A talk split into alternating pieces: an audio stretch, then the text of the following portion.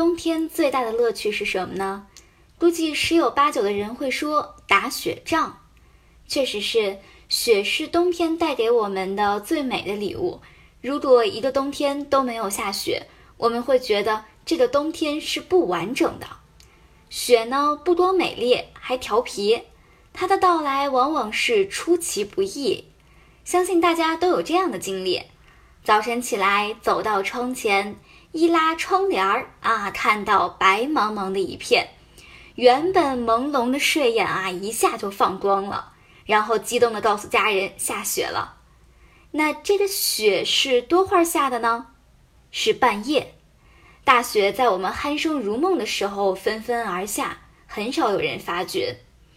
但是唐代的白居易在一个雪夜失眠了，他呢可是好好的细细的品味了半夜下雪这个过程，并把这番经历写成了诗。我们呢，一起来看一下他的《夜雪》。诗云：“已讶清枕冷，复见窗户明。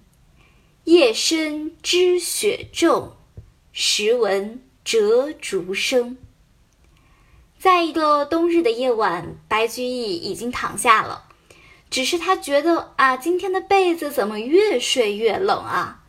这个清枕就是被子和枕头，心里还在犯疑惑呢啊！但是扭头看了一眼窗户，他就大概明白是怎么回事了。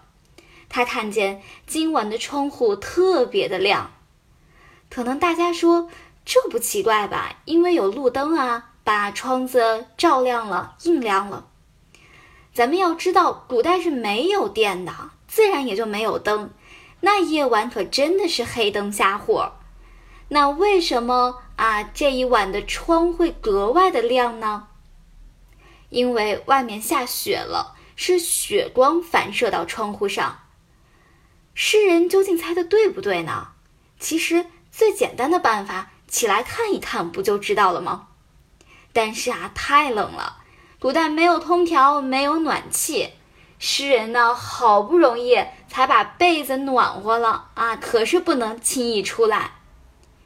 不过啊，诗人对自己的猜测是特别的有信心，为什么呢？因为他除了用眼睛看，还用耳朵听了。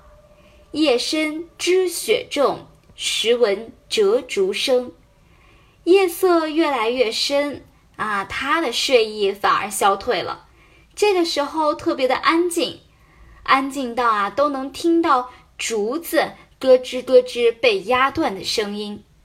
是什么压断竹子呢？正是雪，而且啊，这场雪还应该是大雪。大家听完之后，可能觉得诗人的眼睛啊、耳朵啊太好使了，总是能看见我们看不到的，听见我们听不到的。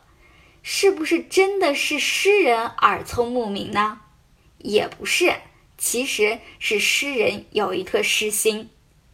最后呢，我们再来读一下这首诗：夜雪已讶清枕冷，复见窗户明。夜深知雪重，时闻折竹声。